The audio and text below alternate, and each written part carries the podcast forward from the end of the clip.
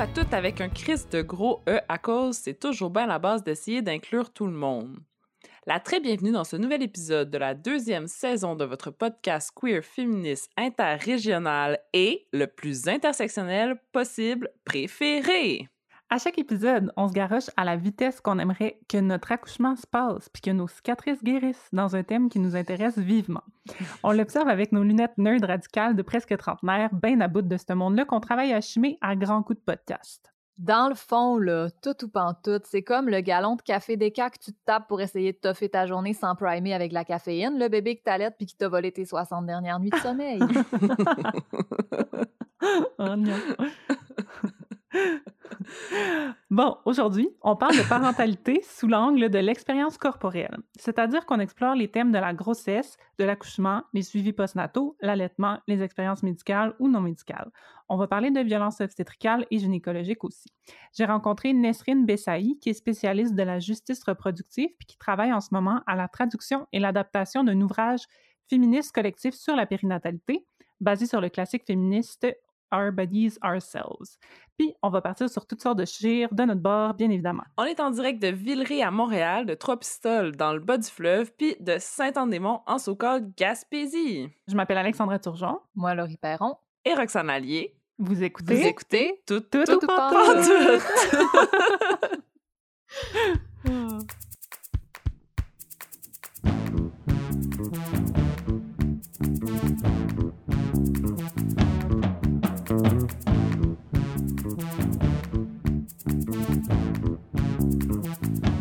avec un gros E. Saviez-vous que vous pouviez participer financièrement au projet de Tout ou Pantoute en vous abonnant sur notre Patreon? En plus de vous sentir vraiment cool parce que vous avez aidé un projet médiatique indépendant, queer, féministe, mené par des femmes puis des personnes non-binaires, déjà pas pire, vous allez avoir accès à des petits suppléments. Vous allez avoir accès à nos entrevues complètes avec nos invités, en plus d'avoir des surprises secrètes envoyées direct chez vous par la poste. Puis une fois par mois, on fait un stream en direct avec vous autres, puis des fois des invités spéciales. Tous les détails sont au patreon.com slash toutoupantoute. Mais inquiétez-vous pas, notre podcast va toujours rester gratuit, puis ben on sera vraiment pas fru si vous vous abonnez pas. C'est déjà vraiment bolé que vous nous écoutiez. Merci d'être là. OK, on retourne à l'épisode. On va se le dire, on choisit un petit peu nos thèmes d'épisode en se basant sur nos obsessions, nos passions, notre colère ou bien notre besoin de creuser davantage un sujet qui nous préoccupe. Puis ben l'épisode d'aujourd'hui, c'est 100% ça. C'est moi, personne assignée femme, qui est terrorisée d'aussi loin que je me souvienne par la grossesse, puis surtout par l'accouchement. Euh, ce qui explique en partie mon obsession pour la contraception, qui est explorée dans un épisode de la saison 1. Logique. Puis, ben, j'ai de la misère à naviguer ça parce que, ben, c'est pas un sujet dont on parle énormément. Autant, euh, autrement que de façon superficielle. Genre, c'est la plus belle expérience humaine, ça fait mal, mais ça vaut tellement la peine. Euh, Il y a des gens pour qui ça se passe super bien et d'autres vraiment pas, mais c'est un grand mystère, comme si c'était le plus grand mystère du monde. Mais il y a de la recherche qui se fait sur la grossesse puis sur l'accouchement, puis il y a de la recherche féministe qui se fait là-dessus à part de ça. Fait qu'il n'y a pas de raison qu'on reste dans le monde de même. Donc, je voulais aborder euh, le sentiment d'isolement puis de perte de contrôle par rapport à cette expérience humaine fucking commune qu'est la naissance. Je voulais parler des expériences d'accouchement ou de grossesse un peu whack que m'ont raconté mes amis. Euh, je voulais questionner la, la- nature systémique de ces expériences-là au-delà des anecdotes. Je voulais parler d'alternatives aussi parce qu'il y a moyen que ça se passe bien. Je voulais mieux comprendre, bref. Puis c'est pas pour me vanter, mais je pense avoir parlé à la meilleure personne possible pour euh, démystifier tout ça, qui s'appelle Nesrine Bessaï. Nesrine est anthropologue, puis est aussi euh, traductrice, puis elle se spécialise dans le domaine de la justice reproductive, dont on va parler plus en détail dans l'entrevue. C'est vraiment fascinant. Euh, c'est un domaine qui est à la jonction de la justice sociale, du droit à la santé puis de la santé sexuelle et reproductive. Nesrine s'implique pour la justice sociale et le féminisme depuis plusieurs années.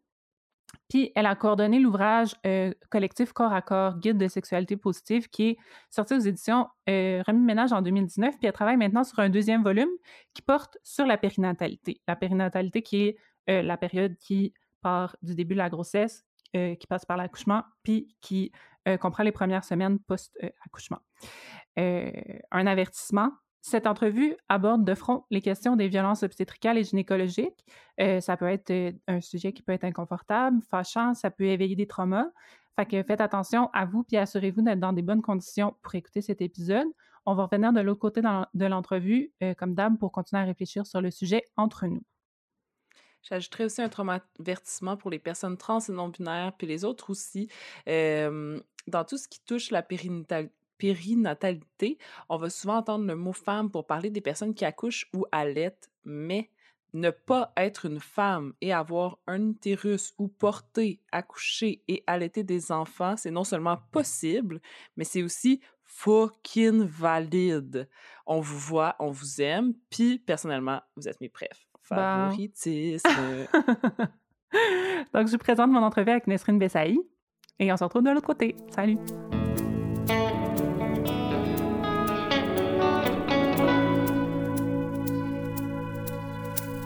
Allô, Nesrine Bessaï, bienvenue à Tout tout Allô? Euh, le sujet dont on parle aujourd'hui m'interpelle beaucoup personnellement parce que euh, même si j'ai pas vécu moi-même, euh, pour moi, puis sûrement pour plein d'autres personnes aussi, la, la grossesse, l'accouchement, puis même les suivis postnataux, c'est des événements qui me font peur, que j'ai de la difficulté à comprendre, puis que j'associe beaucoup à un traitement hospitalier qui est froid, qui est stressant, puis qui est douloureux.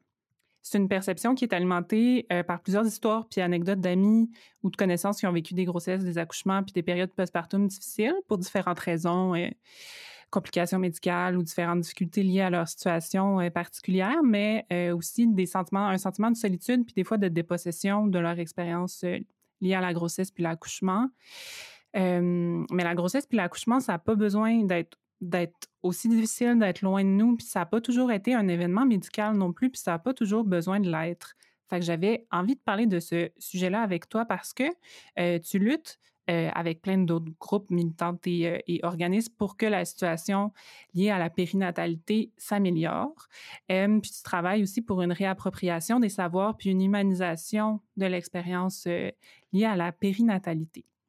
Donc, on va en parler ensemble. Tu fais partie du collectif Corps féministe qui a pour projet euh, de traduire puis d'adapter en français le classique de la sexualité féministe Our Bodies, Ourselves. Vous avez publié en 2019 l'ouvrage Corps à corps, guide de sexualité positive euh, aux éditions du Remue-Ménage, c'est ça? Oui, c'est ça. Puis vous travaillez maintenant sur un deuxième volume qui va porter sur la périnatalité, la périnatalité qui est la période euh, qui comprend la grossesse, l'accouchement, puis les premières journées du postpartum. Est-ce que tu peux nous parler un petit peu de ce projet-là puis de ses objectifs? Oui, alors c'est ça. En fait, c'est un, c'est une collective et pas un collectif parce qu'on a tendance, on, féminise beaucoup euh, nos, nos, affaires euh, avec l'accord féministe.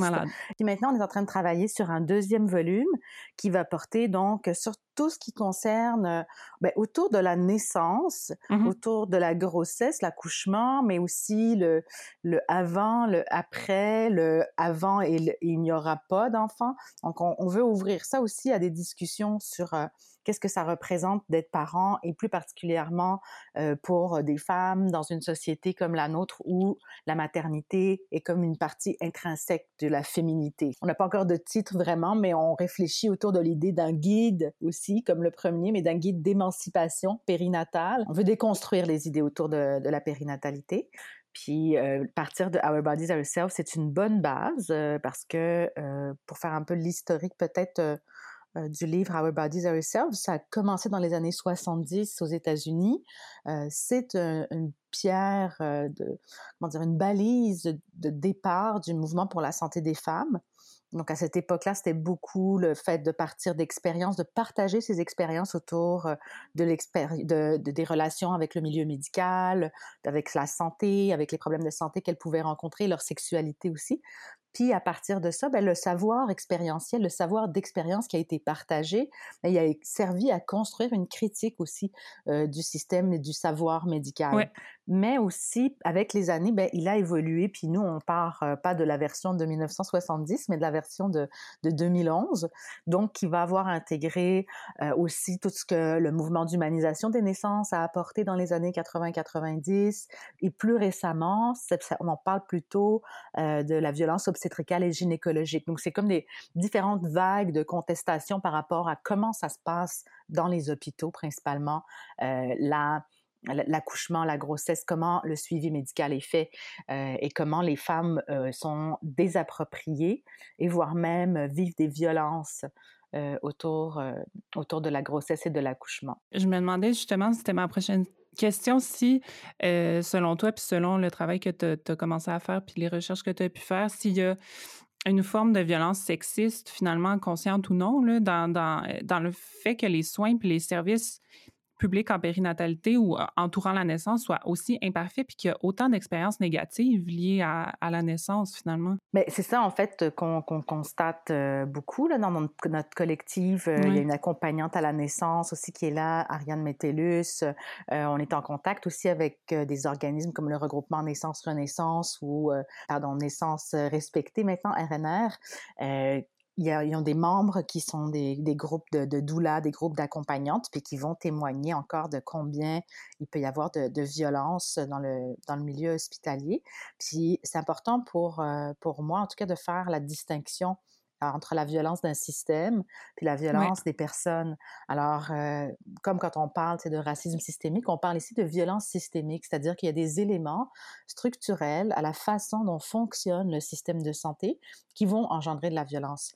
Euh, c'est pas dire que euh, le médecin ou l'infirmière ou l'anesthésiste sont pas gentils, c'est pas là le c'est pas là l'enjeu. Là. Il peut y en avoir des pas gentils, ça c'est une affaire. Ouais, ça existe. Euh, mais à part ça, c'est de voir comment la façon même dont sont organisés les soins va engendrer de la violence en soi.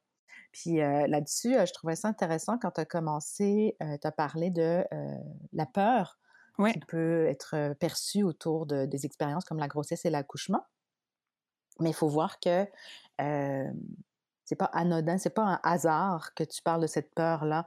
C'est justement euh, le, mouvement d'humanisation des naissances a mis en évidence, donc euh, dans les années 90, euh, comment il y avait une culture de peur autour de la mmh grossesse, autour de l'accouchement.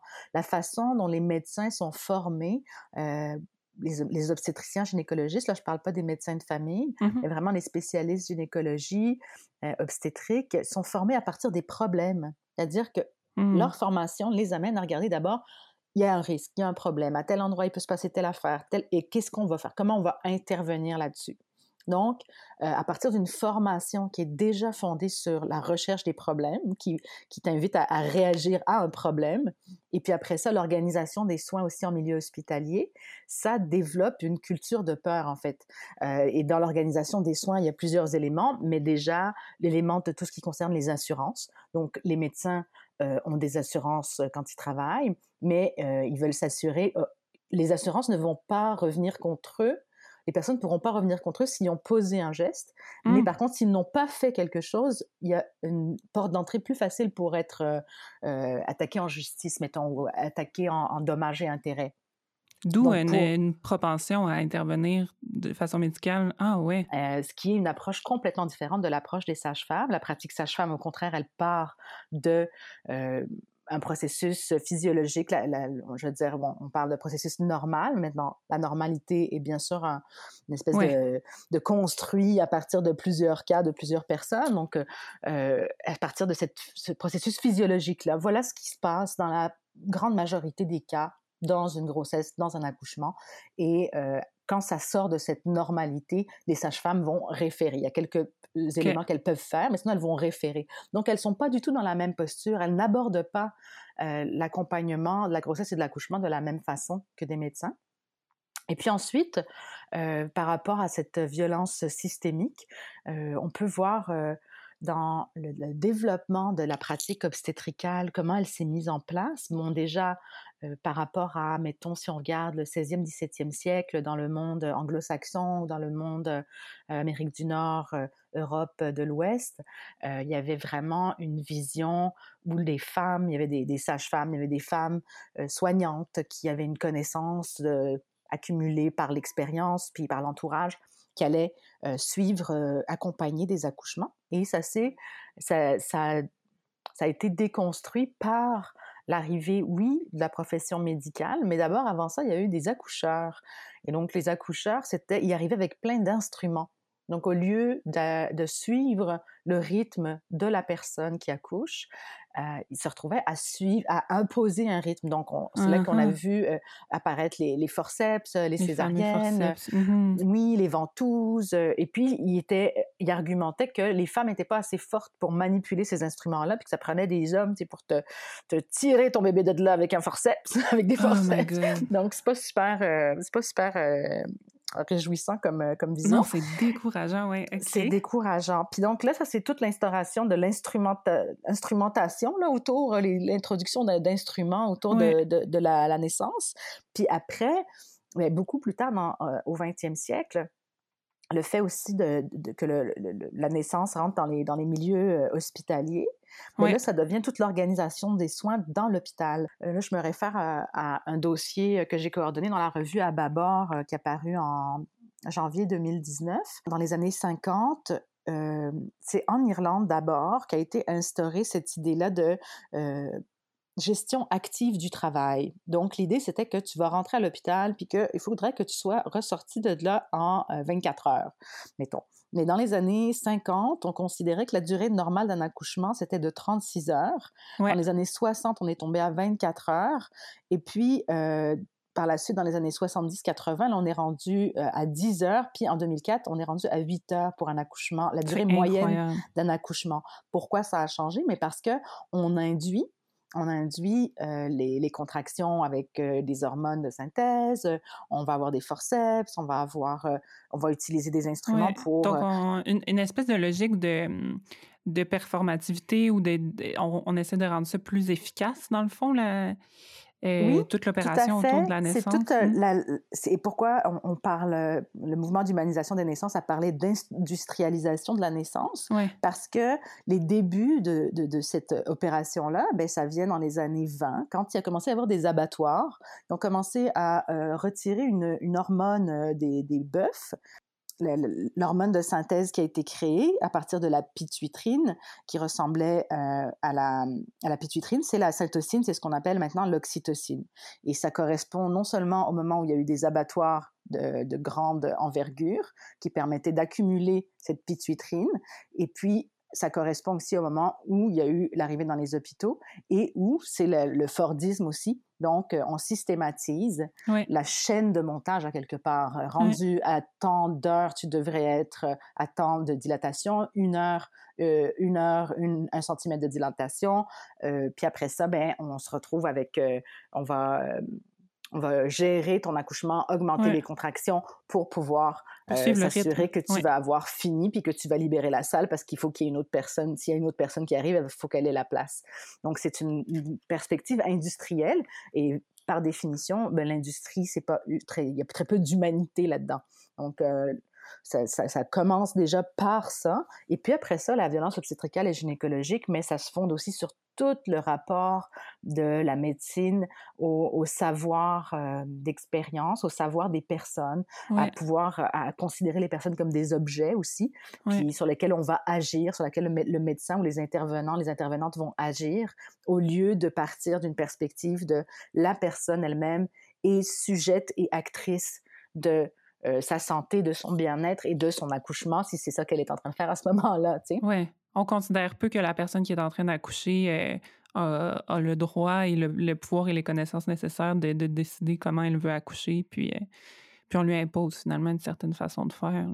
encore aujourd'hui. C'est ça. Il y a les histoires sur, on les entend beaucoup avec les, les, les accompagnantes avec qui on est en contact. C'est des histoires sur, oui, mais je, une femme qui va dire oui mais je, je, sens mes je sens mes contractions encore même si on lui a mis euh, on lui a mis une épidurale. Elle dit je les sens encore. Non non non vous sentez plus rien vous avez une épidurale. Mmh ou et, tu te dis mais comment est-ce que ou de dire à l'inverse euh, mes contractions sont très fortes puis là je sens que c'est le temps de pousser. Non non je vois sur le moniteur vous en avez pas de contractions madame. Mmh donc ça marche pas là. C'est comme le moniteur peut pas savoir mieux que la personne elle-même. Un, élément important que j'ai pas mentionné sur la construction de l'obstétrique c'est euh, vraiment le travail aussi de, l'obstétrique c'est construit sur des expériences faites euh, sur des femmes noires qui étaient esclavagisées ou pas il y a eu toute une période de, de, tests, d'examens, de, de, déshumanisation et qui a été faite sur des femmes noires. Donc aussi, il y a l'historique de cette discipline elle-même qui, qui naît dans la violence, qui n'est pas, euh, pas anodin, qu'on se retrouve avec euh, cette approche-là de, objectivante des corps. Dès le début, c'était, c'est, comme ça que ça a été euh, approché. Ouais. Un autre des combats autour de la périnatalité, donc, c'est d'avoir des données suffisantes pour pouvoir adresser puis un peu, en guillemets, prouver le problème. Euh, en ce moment, au Canada, les données sur le traitement médical ne sont pas classées selon euh, l'origine ethnique ou la couleur de peau. Donc, c'est difficile d'avoir une vue systémique de la situation. Euh, souvent, les oppressions qui sont vécues peuvent être décrites comme anecdotiques plutôt qu'une conséquence d'un traitement discriminatoire que certaines personnes, par exemple racisées, peuvent, peuvent vivre. Je ne sais pas si tu peux nous, nous, en parler un peu puis voir c'est quoi l'enjeu par rapport à ça, puis si on est en voie d'être capable d'avoir ces données-là là, qui sont classées selon selon différentes caractéristiques liées à l'identité des personnes? Bien, en fait, c'est ça, c'est qu'on ne récolte pas dans le système de santé au Québec, on ne récolte pas ce type de données sur l'origine, l'appartenance ethnique ou raciale des personnes. Donc, euh, si on regarde dans des endroits où cette donnée existe, aux États-Unis par exemple, et elle existe pour une triste raison, c'est qu'elle existe à cause de la ségrégation raciale euh, qui a sévi aux États-Unis jusque dans les années 60, mais qui va définir justement que vous êtes caucasien, vous êtes d'ascendance, d'ascendance afro-africaine, vous êtes hispanique. Donc, tout ça est classé, mais c'est parce qu'il y avait une ségrégation raciale. Sauf qu'il reste que sur les documents, les, papiers euh, d'identité des personnes, mais ça, ça apparaît, ce qui fait qu'on est capable d'avoir euh, des chiffres sur qu'est-ce qui se passe en milieu hospitalier et on constate que les personnes vivent une plus grande euh, violence obstétricale, les femmes noires et racisées ont un plus haut taux de césarienne que les femmes de la majorité blanche. Mmh. aussi, on va avoir des fois c'est moins d'anesthésiants parce qu'on considère qu'elles sont capables d'en prendre, elles sont faites fortes ou elles ne connaissent pas, elles ont une tolérance à la douleur plus élevée. Donc, il y a ces données-là qu'on voit et on peut le voir aussi en France, il y a certaines cliniques qui ont tenu ce type de données, qui ont permis aussi de constater qu'il y avait le même type de problème. Par contre, euh, au Québec, vu qu'on n'a pas ce type de données, ben pour l'instant, entre autres, moi, ça, c'est beaucoup euh, le travail euh, Ariane Metellus, donc qui est accompagnante à la naissance, dont je mmh parlais tout à l'heure, qui est membre de l'accord féministe aussi.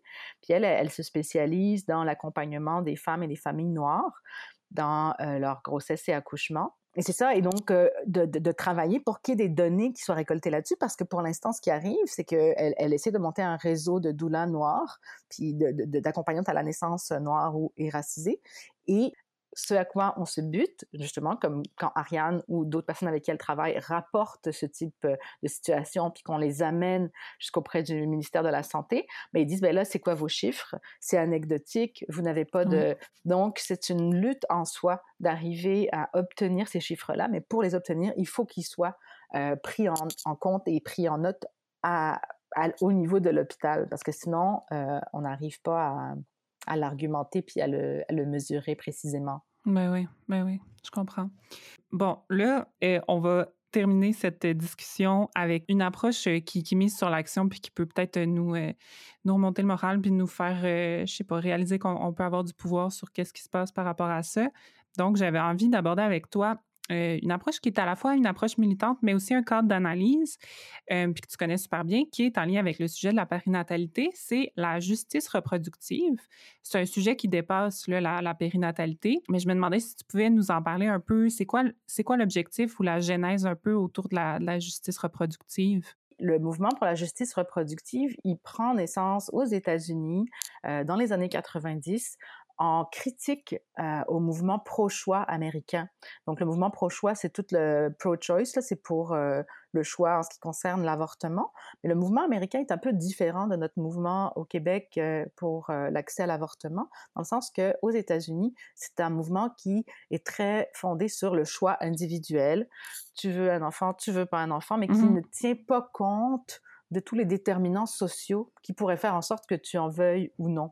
Mmh euh, qui va pas tenir compte de tes conditions financières, tes conditions de vie. Et le mouvement pour la justice reproductive, il arrive avec non seulement une demande de prendre en compte les déterminants sociaux, donc de prendre en compte la classe sociale puis les conditions de vie des gens, mais aussi de prendre en compte euh, la, race, l'appartenance ethnique et raciale, de prendre plus largement aussi qu'est-ce qui fait euh, que euh, des, des, femmes noires vont avoir des enfants, mais le rapport avec les institutions publiques, avec l'école, avec leur équivalent de la DPJ, donc tout ça, ça va être une revendication pour aller plus loin que strictement un choix individuel, mais pour intégrer ces enjeux-là dans un portrait plus large. Le processus de la justice reproductive repose sur l'intersectionnalité.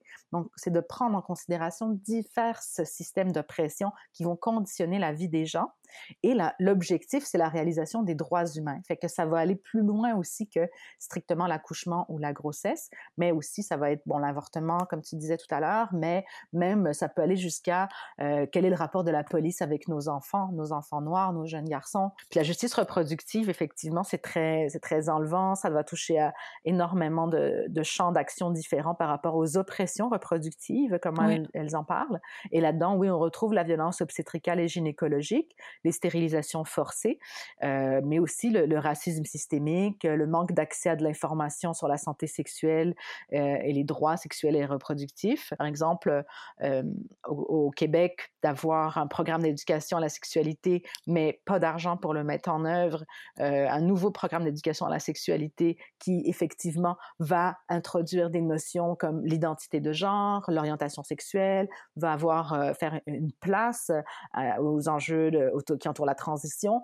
Euh, ben, on n'a pas d'argent pour le mettre en place. Alors, ça aussi, c'est un combat qu'on peut mener comme mouvement de justice reproductive. Mais c'est vraiment une approche que je trouve, euh, à défaut d'un meilleur mot, empowering, là, mais qui, qui, qui replace tout dans son contexte, qui considère toutes les, toutes les variables dans une situation, puis qui, qui remet, mais puis finalement qui, considère tout ce qui, qui, est en lien avec la santé sexuelle et reproductive comme des droits plutôt que comme, euh, comme tu disais, comme des choix, puisque je pense qu'il qui est juste la base là, pour que ça soit plus juste pour tout le monde.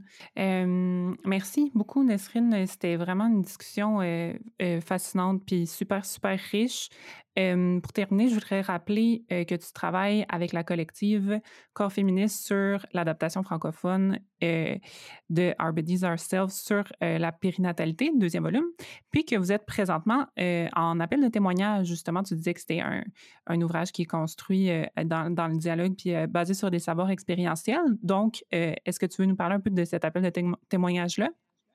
Bien, en fait, je vais faire très vite. Je vous donne le, le site de www.l'accordsféministe.org. Puis j'imagine qu'il va y avoir moyen de poster ça peut-être quelque part. Parfait. Et puis, euh, sinon, mais gênez-vous pas là, c'est pas juste pour euh, des gens qui sont enceintes, enceintes euh, ou qui sont sur le point d'accoucher ou qui ont déjà des enfants. C'est aussi pour aller chercher des réflexions féministes sur qu'est-ce que ça nous fait toute cette idée-là euh, de devenir parent et surtout toute la, maternité qui est qui est pas imposée, mais en tout cas fortement encouragée pour être une femme accomplie. Alors, on, veut aussi avoir des témoignages de personnes qui n'ont pas d'enfants et qui n'en veulent pas ça fait aussi partie des choses qu'on cherche. Donc, si c'est votre cas et que vous avez écouté l'émission jusqu'à maintenant, on vous encourage aussi, on vous invite à, participer à, l'accueil de témoignages. Yes, j'ai vraiment hâte de, lire ça quand ça va être euh, complété. Merci encore pour ton temps, puis euh, on se reparle bientôt.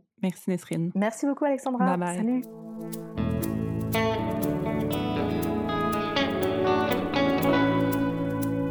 Merci tellement à Nesrine Bessaï d'avoir démêlé plein de choses dans ma tête. Euh, je suis peut-être un peu quétaine, mais je pense qu'on commence à avoir plus de pouvoir sur quelque chose au moment où on le comprend. Puis je pense que cette entrevue-là a cet effet-là. En tout cas, pour moi, j'espère que pour vous autres aussi.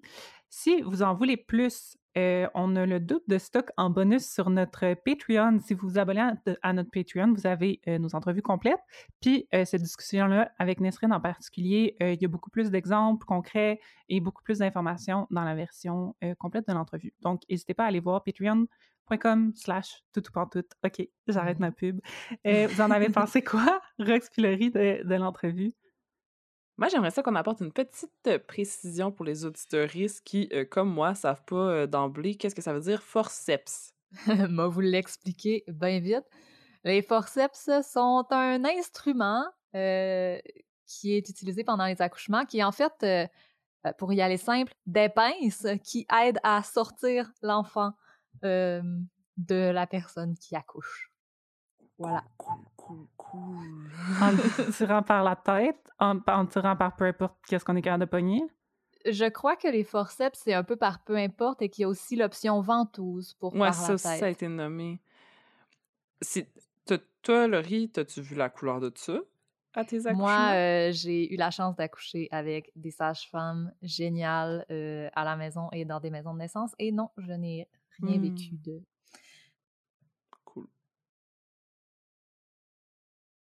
Ah, c'est, c'est, c'est, c'est intense, juste ça, je, je trouve. Ouais, c'est intense. C'est intense. Ça- C'est c'est un épisode qui va être intense parce que, je c- mais comme, c'est ça, j'ai l'impression que on en parle tellement peu, puis qu'il faut comme un peu, pas, pas dédramatiser parce que c'est c'est intense, mais comme juste en parler, là. Ouais, non, c'est vrai qu'on n'en parle pas beaucoup, puis moi, je suis encore comme... J'ai pas fini d'en revenir, là, de l'entrevue, je suis encore un peu sous le choc, puis... Puis je trouve que c'est tellement important de ramener les violences, parce que là, il y en a comme tellement, je veux dire, c'est une bribe, là, on, on le sait Ouais, que ouais. anecdotiquement, on en a entendu d'autres, mais là, de le comprendre de cette façon-là, façon que ça, ouais. ça s'inscrit dans un système, c'est vraiment comme un gros morceau à digérer. Puis, tu sais, il y a quand même. C'est pas anodin, là. Il y a quand même. euh, patriarcat découpable dans ce, dans ce système-là. Puis, tu sais, le système de santé aussi qui, qui fait partie du. qui, qui, est ce qui nous permet de, souvent d'accoucher. C'est ça qui, qui gère la grosse patente. C'est quand même un système qui est dérangé, on le sait. Ouais. Euh, puis je comprends qu'on doit protéger les médecins, mais il me semble que ça serait aussi la base, mettons, d'essayer de protéger les personnes qui accouchent, tu sais, Ouais. de, de- des violences que les, que les personnes, tu sais, les médecins ou les personnes accompagnantes à la naissance peuvent leur faire vivre. De façon, ouais, de façon souvent involontaire, mais des fois, Oui, ouais, par manque de professionnalisme aussi. Ouais, puis Nesrine euh, parlait de, ben, des statistiques quand même aberrantes, puis de comment les personnes noires, notamment, subissent plus de césariennes, reçoivent moins d'anesthésiants Ouais. que les personnes blanches lors d'un accouchement. Eh! Euh, c'est quand même outrant là, euh, Ouais. d'entendre tout ça. Euh, c'est pas la première fois que j'en entends parler, mais c'est vraiment choquant. Euh, j'ai envie d'essayer de- d'insuffler un peu de positif dans toutes ces affaires lourdes, puis de, de vous référer tout le monde. euh, moi, je suis vraiment fan de la page Instagram de Your Queer Doula, euh, qui est à Toronto, si je me trompe pas. On va vous mettre euh, les liens dans les notes de l'épisode, qui est queer et noir, qui transmet de l'information super pertinente sur la grossesse, l'accouchement, Yes. l'allaitement, qui concerne pas juste Mm. les femmes cis blanches. On va vous mettre en note Mhm. aussi les liens vers euh, Ariane Métellus, dont Nesrine parlait dans l'entrevue. Ouais. Puis j'ai envie de lancer l'appel at large aux accompagnantes et accompagnants à la naissance, aux doulas, aux consultants, consultantes en allaitement. Euh, tu sais, moi, je sais que ma sage-femme, ma première était spécialisée avec les personnes euh, toxicomanes, mais en tout cas, si vous êtes Mm. sensible aux enjeux de certaines communautés marginalisées, peu importe lesquelles, écrivez-nous. On va relayer vos pages via nos médias sociaux parce que être accompagné par quelqu'un qui connaît les enjeux auxquels tu risques de faire face, c'est un petit gros plus en accouchant. Puis si on peut contribuer euh, minimalement, euh, faisons-le. Oui, puis c'est tellement important de partager cette information-là parce que, tu sais, je, je l'avoue, là, je suis coupable. là. Moi, je suis vraiment comme néophyte dans ce domaine-là. Je connais pas grand-chose, puis ce que je connais, ben, vient de ma perspective de personne blanche, Mhm. euh, tu sais, quand même favorisée, quoi, quoique non-binaire, mais, mais c'est surtout à ça que je me suis intéressée parce que c'est un début pour moi de commencer à m'intéresser à tout ce qui concerne les grossesses. Fait qu'on commence un peu par soi, mais c'est tellement important de faire euh, entendre ça. Puis, tu sais, c'est gênant à quel point je suis sous le choc de savoir qu'il y a autant de préjugés. euh, de donner moins d'anti- d'antidouleurs à des personnes parce qu'on on a le préjugé qu'elles sont plus fortes, c'est c'est d'une Plus violence résistante à la douleur, ouais. Mhm. oui, c'est ça, c'est ça, plus résistante à la douleur, excuse-moi, t'as raison. Euh, c'est d'une violence inouïe, puis, puis c'est c'est aussi d'une violence inouïe que je sache pas ce genre de choses-là Mhm. en tant que personne blanche, tu sais, puis je tiens à le nommer parce que je pense que je suis sûrement pas la seule personne qui, sa- qui Mhm. sait pas ces genres de choses-là, puis c'est vraiment important, puis comme ce qu'on consomme nous forge. On est ce que l'on mange, mais ça marche aussi pour Instagram, tu sais. Ça marche pas vraiment pour la bouffe, en fait, mais pour Instagram, je trouve que ça marche. Je trouve que qu'est-ce qu'on voit dans notre feed, qu'est-ce qu'on qu'est-ce qu'on consomme comme média, comme, comme art, ça influence vraiment nos réflexions, puis ça influence de ce qu'on sait, puis ce à quoi on a accès. Puis c'est tellement important de en temps aussi, surtout de personnes qui, qui peut accoucher puis qui peut vivre comme ce, cette réalité-là, de savoir ben, comment ça se passe pour les autres personnes qui sont pas autant favorisées que moi puis qui sont pas des personnes blanches, tu sais?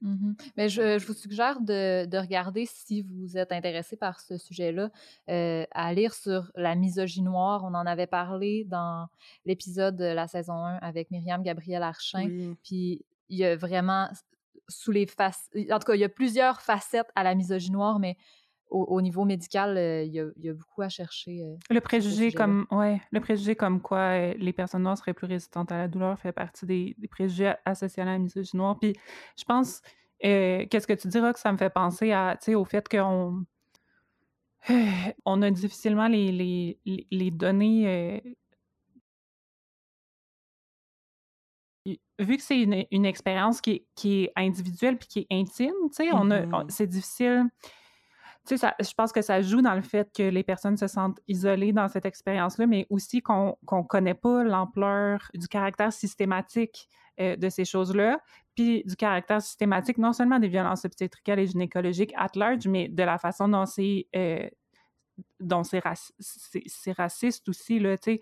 Tout ce qui rentre dans, dans c'est ça, dans, dans, le systématique par rapport à ça est super difficile à, c'est difficile d'avoir des preuves, puis je sais que Nesrine en a parlé, mais tu sais, euh, mm-hmm. c'est ça. C'est, c'est, tough, puis c'est, c'est important d'avoir des données systématiques pour pouvoir non seulement le savoir, puis être mieux outillé comme personne avant d'avoir certaines expériences, mais aussi juste pour pouvoir, euh, tu sais, en tant que, que, société, apporter des solutions. Là. Oui, c'est ça. Puis c'est sûrement pas juste dans le domaine obstétrical. Non, on l'a vu l'été mm-hmm. dernier avec comme le mouvement Black Lives Matter. Moi, j'ai entendu de des personnes très proches de moi, de ma famille euh, biologique, dire des trucs comme, ben, tu sais, des personnes blanches, évidemment, là, mmh trigger warning, des trucs très racistes, euh, comme euh, le, le racisme n'existe pas parce que j'en ai jamais vu, mais mmh c'est c'est qu'il n'y a pas assez de données, il y a pas, c'est comme si malgré qu'on ne on devrait pas avoir besoin d'avoir des données précises, tu sais. Ça devrait être d'emblée, on te croit parce que tu nous le dis, que tu le vis. je tape sur la mmh table. Non, mais on, on, ouais, on a comme besoin d'avoir des, des, preuves. Euh, souvent de, de qu'est-ce qu'on avance, que, surtout quand on parle de quelque chose qui vient, qui vient déranger une espèce de statu quo, il faut comme prouver que, mmh que c'est pas dans notre tête puis que ça existe, puis, euh, puis ouais, c'est pas quelque chose qu'on a. Euh, mmh. pour toutes sortes de raisons, mais, mais ouais. Prochain épisode sur la suprématie blanche. ouais. À mettre dans notre liste. Ouais. dans notre liste. Ouais, puis euh, en parlant de, de violence puis d'industrialisation de, la médecine un peu, parce que tu parlais de capitalisme, mais c'est comme tout dans, dans, le même bloc, là, tout ça, je pense. Euh, ça, ça, me fait faire un lien aussi avec un autre épisode qu'on a fait. On a parlé de charlatanerie, puis c'est juste par après que j'ai pensé au fait que les sages-femmes sont souvent pitchées dans cette catégorie-là. Ouais. parce, parce qu'elles ne participent pas à la vision d'efficacité de l'accouchement, mettons, dont tu parlais avec Nesrine. Mais moi, j'ai vécu des super expériences avec mes sages-femmes, puis leur professionnalisme, leur connaissance, leur aisance, puis leur respect m'ont tellement mis en confiance. Euh, elles connaissent les limites de leur profession, c'est mis au clair dès le début du suivi. Puis moi, j'ai entendu aucune à date histoire d'horreur en lien avec la pratique sage-femme. Ouais. Euh, ouais. Mais c'est normal, tu sais, en tout cas, je comprends que c'est entre autres parce que quand ça dérape ou s'il y a des risques. Tu t'en vas à l'hôpital. Oui, c'est ça. les personnes sont référées, mais c'est normal, c'est ce qu'il faut faire. Justement, ça montre que les limites de la profession sont respectées. Mmh J'avais envie de faire. Euh, d'envoyer une shot d'amour à Laurie, Ingrid, Elisabeth, Kautar, ça a été mes sages-femmes, ils ont contribué à faire exister mes enfants. Euh, c'est vraiment génial la pratique sage-femme. Puis je dis pas ça pour chémer qui que ce soit qui accouche à l'hôpital par choix ou par obligation. Il y en a des obstétriciennes et des obstétriciens géniaux, géniaux dans les hôpitaux. Mais je pense que la pratique sage-femme mérite qu'on en parle positivement. Qu'on comprenne à quel point c'est une profession sérieuse puis c'est important. Oui, qu'on détache ça de, la charlatanerie là, parce que ça n'en est pas.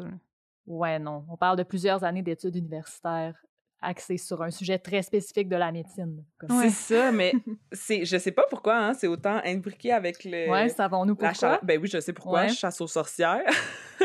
Savoir traditionnellement féminin, blablabla. Ouais, c'est ça. Donc, c'est charlatan, mais coupable, encore une fois, crime, je me. Je, vraiment coupable d'avoir. Euh, quelques préjugés, je pense, parce que peut-être euh, peut-être euh, les histoires de sage-famerie ou les personnes qui me racontent leurs accouchements avec des sages-femmes euh, ont des propos peut-être un petit peu plus essentialistes, qui mmh. pour moi est un peu, tu sais, ça, ça, ça me fait penser que peut-être c'est c'est pas tout à fait on point. Mais peut-être parce que c'est ça les récits d'accouchement que t'as, mais je pense que moi, je ressens la même affaire face aux récits d'accouchement en hôpital. Il y a ah! Les récits d'accouchement, en général, c'est quand même associé à l'essentialisme. Ouais. J'ai rencontré mes accouchements, Sûrement que les fait, I guess. mais ouais, ouais, c'est déjà fait. Non, mais je, je faisais pas référence à toi. T'étais comme l'exception qui, dans ma tête, confirmait la règle. mais... mais non. Mais non, c'est ça, non, coupable, coupable de d'avoir pensé que ça pouvait être la charlatanerie, mais ouais, non, c'est ça. Ouais. on parle de corporalité dans cet épisode-là. On voulait parler vraiment de l'aspect corporel, euh, de la grossesse et de, la, et de l'allaitement et tout ça. Euh, moi, je suis quelqu'un qui tripe sur la façon dont les corps s'adaptent dans la vie, euh, genre sur les, les, cicatrices, les vergetures, les textures de peau qui s'étirent quand on prend du poids ou qui plissent avec les années. Bref, ça me fascine vraiment, mais moi, ma shape n'a pas changé depuis mon secondaire, puis je pense que ça changera, I guess, jamais. Mais tout ça pour dire que pour moi, la grossesse puis l'allaitement, ça a été des occasions vraiment exceptionnelles de voir mon corps changer, puis s'adapter, puis de voir à quel point il y avait une puissance dans mon corps, puis une force euh, que je connaissais pas. Puis je l'ai vécu comme quelque chose d'assez magique. On se le dire, il y a quand même quelque chose de surnaturel à sentir un être vivant bouger dans toi. Je comprends que ça peut être traumatisant, bien raide pour bien du monde. Ouais. c'est euh, Moi, ça m'a fait triper. Ouais. C'est fucké, ben raide. Dit, là. C'est l'affaire la plus fuckée du monde. Puis Moi, ce qui me fait capoter, c'est que c'est l'affaire la plus normale du monde, mais genre, ça me rentre pas dans la tête. Là. Ouais, c'est quand même un peu terrorisant. Ouais. Pour moi, en tout cas. Là. Ouais, mais moi aussi, mais, comme en même temps beau, là. Full. Ouais. Ouais. Mais qu'est-ce que tu dis, Laurie? Ça me fait penser euh, aux violences aussi qui peuvent être en lien avec la grossophobie qu'on a moins abordées, mais mm-hmm. qui, qui peut-être seront abordées dans un autre épisode. Crime, la liste s'allonge. mais c'est vraiment le corps qui change, c'est ça, c'est c'est quelque chose qui est vu comme beau puis accepté puis célébré pour une personne enceinte, mais pour une personne qui est pas enceinte, c'est tout qu'une autre paire de manches. puis être une personne grosse et enceinte, ça aussi, c'est une autre paire de manches. Puis c'est. Euh, en tout cas, on n'aura pas le temps de s'y aborder, de, de s'y attarder aujourd'hui, mais c'est aussi un type de violence euh, qui, qui s'inscrit dans les violences médicales, là, du, qui peuvent en plus être dans les violences obstétricales. Puis c'est comme une espèce de cumul d'intersections qui, qui commence à être euh, assez intense. Ouais. Ouais. Vraiment. Puis ça, euh, aussi, je voulais dire, ça me fait capoter la, pression qu'on met sur le corps des personnes qui accouchent. Tu sais, c'est comme notre invité disait, c'est accouche puis fais-le vite. Fais-le euh, fais-le d'une façon industrielle. Fais-le d'une façon efficace, oui. Oui, c'est ça. Oui. Cet acte complètement impossible à rentrer dans une boîte, ouais. C'est ça, c'est pas rien demander à quelqu'un que, tu sais, excuse-moi, là, j'ai porté un enfant pendant euh, neuf mois dans mon corps, je suis en train de le mettre au monde, ça, cet enfant-là va venir au monde juste une fois, on peut-tu prendre deux minutes pour le vivre? On peut-tu prendre trois jours pour le vivre? C'est pas c'est ça, c'est ça que ça prend, Il y en a des récits d'accouchement de trois jours, puis c'est pas, tu sais, comme c'est, c'est tough à vivre pour les personnes, c'est sûr, mais c'est pas grave, ça a le droit d'exister, là. on a, peut pas vivre de la culpabilité en plus parce que c'est long, voyons non. Non, c'est ça, je peux pas imaginer à quel point ça peut être traumatisant de, de, te faire comme talonner, de comme faut que ça aille plus vite, faut que ça aille plus vite. Hey, tu fais déjà ton best, là. Ouais, puis t'as pas le mmh. contrôle, là. C'est ça. Qu'est-ce que tu peux faire, là? Ouais. Tu pousses, là, c'est beau, là. c'est clair. Hey, J'avais envie de parler de l'impact identitaire des grossesses aussi, parce que mmh. euh, la grossesse, c'est un changement de statut public. Ben tu passes de être humain, euh, qui est perçu peu importe comment, euh, mais dès que tu es enceinte et que tu as, mettons, une bedaine, ben là, tu es perçue comme une femme enceinte, forcément. ouais. Euh, Déjà. Ouais, ça peut être tough pour du monde. Moi, ça a été, en fait, le début de, de, de mes réflexions euh, sur le genre, en fait, parce que là, j'étais plus stressée d'avoir l'air d'un gars, ce qui était ma panique quand j'étais jeune, parce que ça n'entendait pas que le monde découvre que c'était genre que j'étais pas euh, je sais pas là en tout cas que j'étais pas une fille pour vrai genre. Mais bref avec la bedaine de femme enceinte je savais que j'étais perçue comme femme puis là je me sentais la liberté d'explorer sans la, peur de comment j'allais être perçue. Puis ah ben, après ça a démarré plein de, de, questionnements qui ont été ultra positifs dans mon cas. Mais pour plusieurs parents, ça peut être une expérience teintée de crissement des questions puis des contradictions. Puis je parle de ça juste pour rappeler que la pression sociale des publicités genrées qui viennent avec la grossesse, puis tout ça, ça peut être tough pour vos amis futurs parents queer, puis que chaque couche d'oppression rend l'expérience plus dure encore, possiblement. Fait que, appel à la solidarité, euh, à être smart. Moi, je l'ai eu facile, je vous en parle, ça veut pas dire que c'est le cas pour tout le monde. Euh, si j'avais pas eu mon réseau, ça aurait été vraiment tough. Il y a des parents qui vont faire face aux problèmes de santé de leur kid. Il y a des parents qui vont naître avec euh, des enfants qui vont naître avec des physiques différents, qui vont impliquer plein de regards d'inconnus constamment. Euh, des parents qui vivent des dépressions postpartum, des deuils, des moments de détresse. Puis pas mal tous les parents qui vont sortir au moins une fois à l'épicerie sans se rendre compte euh, qu'ils portent un pyjama à l'envers avec des dessins au Sharpie dans le cou. tout le monde a besoin d'amour, de support, d'écoute, de compréhension. Puis personne n'a besoin du jugement des inconnus. Fait que juste rappelons-nous-en. Ouais. Ça me fait penser à, à, euh, à quel point une personne qui est enceinte devient comme un, un objet public aussi. Ouais. J'avais oublié comment que le monde il scène dans les carrosses. Genre, oh le beau bébé, j'ouvre la couverte, j'ouvre le truc, je regarde que c'est Qui touche le ventre d'une personne enceinte, qui pose mm-hmm. des questions, qui. Je travaillais à la caisse dans une épicerie enceinte, puis les clients, clientes plus, euh, se gênaient pas pour me toucher à la bedaine pendant que je travaillais. Hein? Comme... Ouais, je suis là pour te vendre tes légumes, là. Peux-tu... Ouais. Euh, une autre chose euh, dont j'avais envie de parler puis qu'on a peu abordé dans l'entrevue, peu ou pas, je me souviens plus, euh, c'est le rapport au sein dans la périnatalité. Puis, en général, en mmh fait, je réfléchis beaucoup à ça parce que je trouve que les seins, c'est tellement quelque chose sur lequel tout le monde obsède, tu sais, comme en dehors de la périnatalité, en général. Puis, je trouve ça tannant. En tout cas, si vous autres, vous n'avez pas de problème avec ça, je suis vraiment contente pour vous, mais moi, c'est quelque chose qui, me gosse, l'obsession par rapport au, sein en général. Euh, je trouve que c'est vraiment une partie du corps qui est objectifiée, euh, qui est sortie de son rapport à la personne qui habite dans le corps qui est porte. Tu sais, combien de fois on voit dans mm-hmm. les médias, mettons, des gros plans sur des seins, puis tu vois pas le visage de la personne mm. comme si, mm-hmm. comme c'est un objet, c'est pas, tu sais, la personne, c'est un présentoir à boule. C'est mm-hmm. pas une personne qui a cette partie du corps parmi tant d'autres. Of course, tu le fait que les seins soient sexualisés, c'est vraiment pas négatif, là, mais c'est pas sans conséquence. Puis une des conséquences, c'est, je sais pas, un, regard souvent là-dessus, puis, puis une, sexualisation quand, en tant que personne qui a cette partie du corps, t'as pas envie d'être sexualisé. Tu sais, c'est pas tout le temps que t'es mm disposé à, à, te faire regarder comme, euh, comme euh, une personne sexuelle. Euh, c'est juste un exemple, le fait que les personnes qui ont des seins ne peuvent pas se, promener torse nu dans l'espace public, ça, c'est quelque chose qui me rend complètement folle, surtout euh, pendant des canicules. Même, même chez vous, s'il y a des chances que tes voisins voisines te voient, comme, of course, tu as le droit, mais genre, tu vas t'en faire parler, tu vas, tu sais, t'as-tu le goût d'assumer ça? Peut-être pas, puis je trouve ça je sais pas, je trouve ça tannant, puis je m'identifie comme femme, puis j'ai ce malaise-là, fait que je peux même pas imaginer ce que des personnes qui ont des seins qui s'identifient pas comme femmes peuvent ressentir par rapport à ça. Mais c'est pas de ça que je voulais parler. je m'égare. ce dont je voulais parler, c'était la pression par rapport à l'allaitement. Euh, parce que euh, j'ai vu euh, j'ai lu une entrevue avec une philosophe féministe française qui s'appelle Camille Froidevaux-Métairie, qui a écrit un livre qui s'appelle Saint en quête d'une libération, puis qui parle entre autres de ça, mais elle parle de toutes les, tous les enjeux dont j'ai nommé et, et, plusieurs autres par rapport au sein. Euh, elle, parle premièrement du fait que c'est, euh, les seins, ils, sont comme absents un petit peu de la, réflexion féministe, ou en tout cas, ils ne sont pas aussi présents qu'ils pourraient l'être. Euh, tu sais, mettons, on parle souvent, de, ben, plus en plus, et heureusement, du fait que, tu sais, il n'y a pas d'adéquation entre le genre auquel on s'identifie puis nos organes génitaux ou reproducteurs. mais cette réflexion-là n'a comme pas été jusqu'au sein. On en parle de façon... on en parle moins, en fait. Puis puis il y a énormément de de stigmas puis de préjugés genrés par rapport au, au sein. Mettons, une norme de beauté, une norme associée au genre, vieillissement du corps, etc. Euh, mmh. mais c'est pas de ça que je voulais parler non plus. Ce qu'elle voulait parler. on en parle un, on en parle un peu des seins pour, pour dire que c'est pas des objets sexuels. Ouais. Qui, qui sont, un petit peu. Ouais. Mais, mais moins, hein? Mais, ouais. Ouais.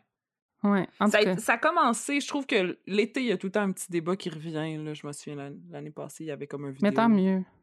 d'une personne euh, avec des seins qui, qui était dans la rue puis qui s'est fait arrêter par la police pour comme indécence, quelque chose Ouais, comme puis qu'est-ce qui est vraiment hot, c'est que c'est pas illégal. Fait que, C'est ça. fait que, tu sais, c'est juste tu vas te faire tanner, mais genre, c'est pas illégal, t'as le droit. Mm, mm. Euh, mais ce dont elle parle en particulier par rapport à la périnatalité, donc, c'est de la dualité des rôles entre le sein parental puis le sein sexuel. Puis euh, le conflit que ça peut engendrer. Tu sais, il y a de la pression des deux côtés, des pressions d'avoir, la pression d'avoir des seins adéquats selon les attentes dictées, euh, mettons, par le patriarcat de, de sexitude. Il faut que tu aies des seins d'une certaine façon pour être sexy. Euh, Mhm. puis de l'autre côté, euh, tu sais, tes, tes- tes seins, c'est une partie de ton corps qui, est- qui est un outil pour donner à manger à tes enfants. Fait que tu sais, il y a des personnes qui trouvent ça full difficile, genre que l'allaitement, c'est contre-intuitif ou qui voulaient pas allaiter parce que ça allait gâcher, selon elles, le caractère érotique de leur sein. Ou bien, en tout cas, je me demandais euh, qu'est-ce que vous en pensez, puis si, Laurie, ça a fait partie des, de tes réflexions, de ton expérience? Ouais, ben mettons en lien avec euh, sein sexuel versus sein parental. là, moi, ma petite anecdote, c'est la première fois que quelqu'un a touché à mes seins dans un contexte sexuel après mon premier accouchement, mon réflexe a été legit de dire qu'est-ce que tu fais là, Hmm. de me reculer parce que euh, j'avais oublié la fonction sexuelle puis pourquoi.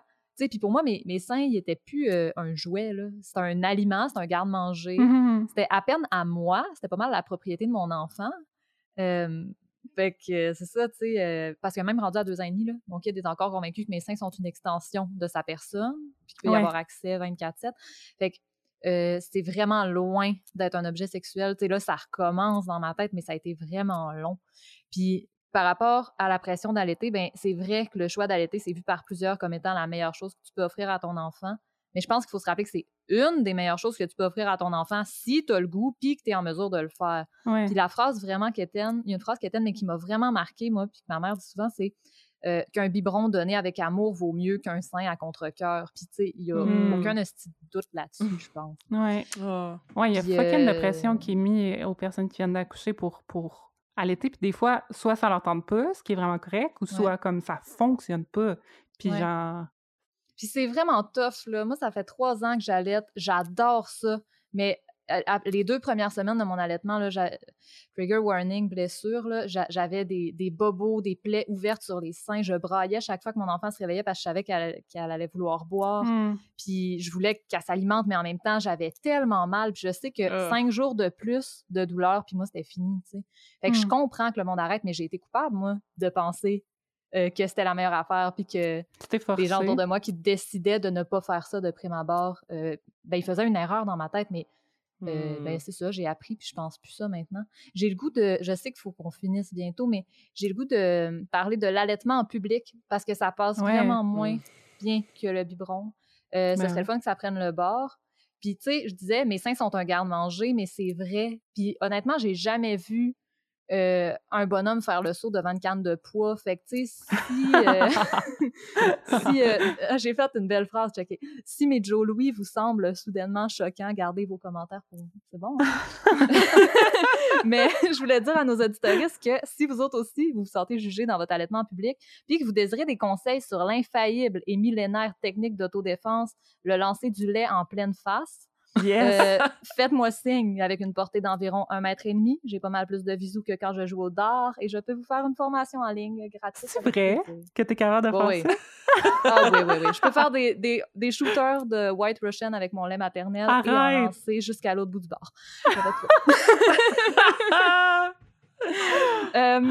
a- fiu. J'ai plein d'affaires à plugger. Voulez-vous que je vous... Ben, pas, pas plein d'affaires, mais il me reste deux affaires à vous plugger. Voulez-vous que je fasse Ben, très vite? vas-y. Vas-y. Je vous ai fait un top 3 des absurdités que j'ai vécues en tant que parent puis qui m'ont vraiment fait rire ou pas pantoute. En troisième position, la question le nourris-tu en pointant un bébé?